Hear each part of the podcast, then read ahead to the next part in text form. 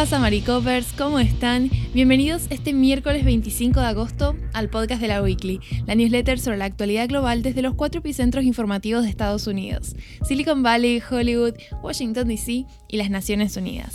Soy Anita Pereira, haciendo periodismo desde San Juan, Argentina, y estos son los protagonistas de la jornada: Haití, tropas en Afganistán y el Tribunal Supremo. En primer lugar vamos a hablar de Haití, que se trata de un país que sigue encadenando crisis tras crisis.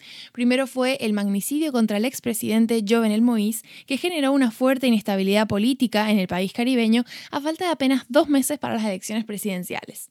El vacío de poder que dejó la muerte de Moïse se disputó entre Claude Joseph y Ariel Henry. Joseph ejerció como primer ministro interino durante las dos semanas posteriores al magnicidio, declaró el estado de sitio en Haití y puso el país bajo el control de las Fuerzas Armadas.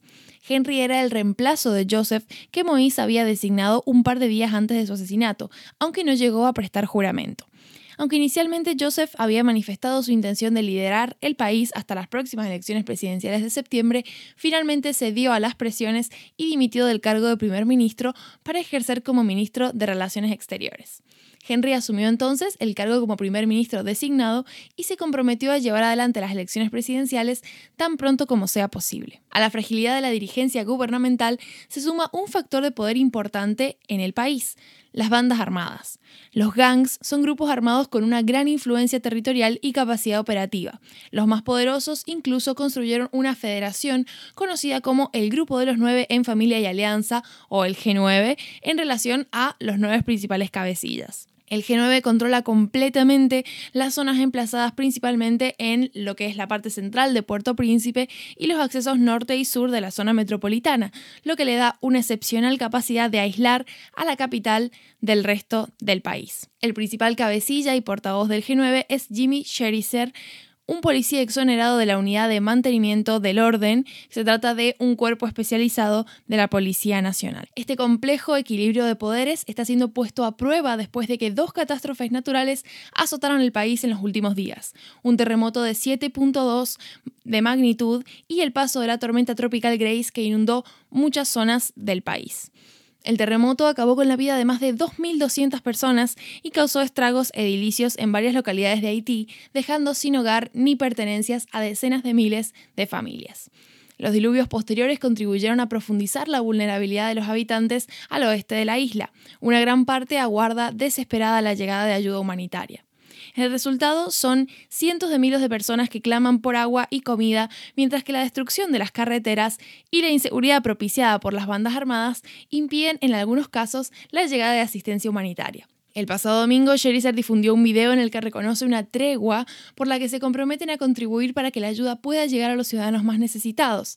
Sin embargo, algunos activistas coinciden en que se trata de un anuncio de dudosa fiabilidad y que es muy posible que la inseguridad no disminuya. En segundo lugar, vamos a hablar de las milicias estadounidenses en Afganistán. El presidente Joe Biden insiste a sus aliados que Estados Unidos retirará a la totalidad de sus tropas en Afganistán en la fecha límite prometida, el próximo 31 de agosto, y ya ha empezado a enviar soldados de vuelta a casa.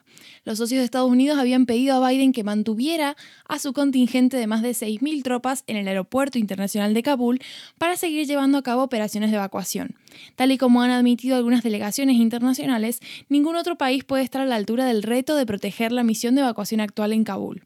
Biden no cierra la puerta a una posible extensión de la fecha límite, pero se enfrenta a las presiones de los talibanes que exigen la salida para el 31 de agosto si Estados Unidos no quiere enfrentar represalias, y del caos existente en Kabul, donde miles de afganos siguen agolpándose a las puertas del aeropuerto para huir del país. La posibilidad de una posible ofensiva talibán o un ataque terrorista perpetrado por los enemigos de Estados Unidos, como Al-Qaeda o el Estado Islámico, es un precio que Biden parece no estar dispuesto a pagar, pese a que todavía quedan por evacuar miles de personas. Finalmente vamos a hablar del Tribunal Supremo de Estados Unidos que se negó esta semana a bloquear una orden judicial de una corte menor que exige a la administración de Biden reinstaurar una medida que obliga a inmigrantes a permanecer en México mientras esperan una decisión sobre sus solicitudes de asilo.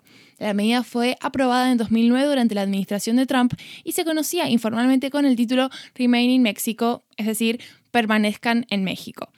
Los jueces conservadores del Supremo dijeron que en su decisión que la Casa Blanca actuó de forma arbitraria y caprichosa al rescindir la medida. Estados como Texas se quejan de tener que habilitar servicios sociales para atender a los inmigrantes que cruzan la frontera esperando que les concedan el asilo. Y grupos pro inmigración alegan que la medida pone en peligro las vidas de personas que están buscando ayuda humanitaria. La administración de Biden tiene previsto anunciar si apelará a la decisión en las próximas semanas.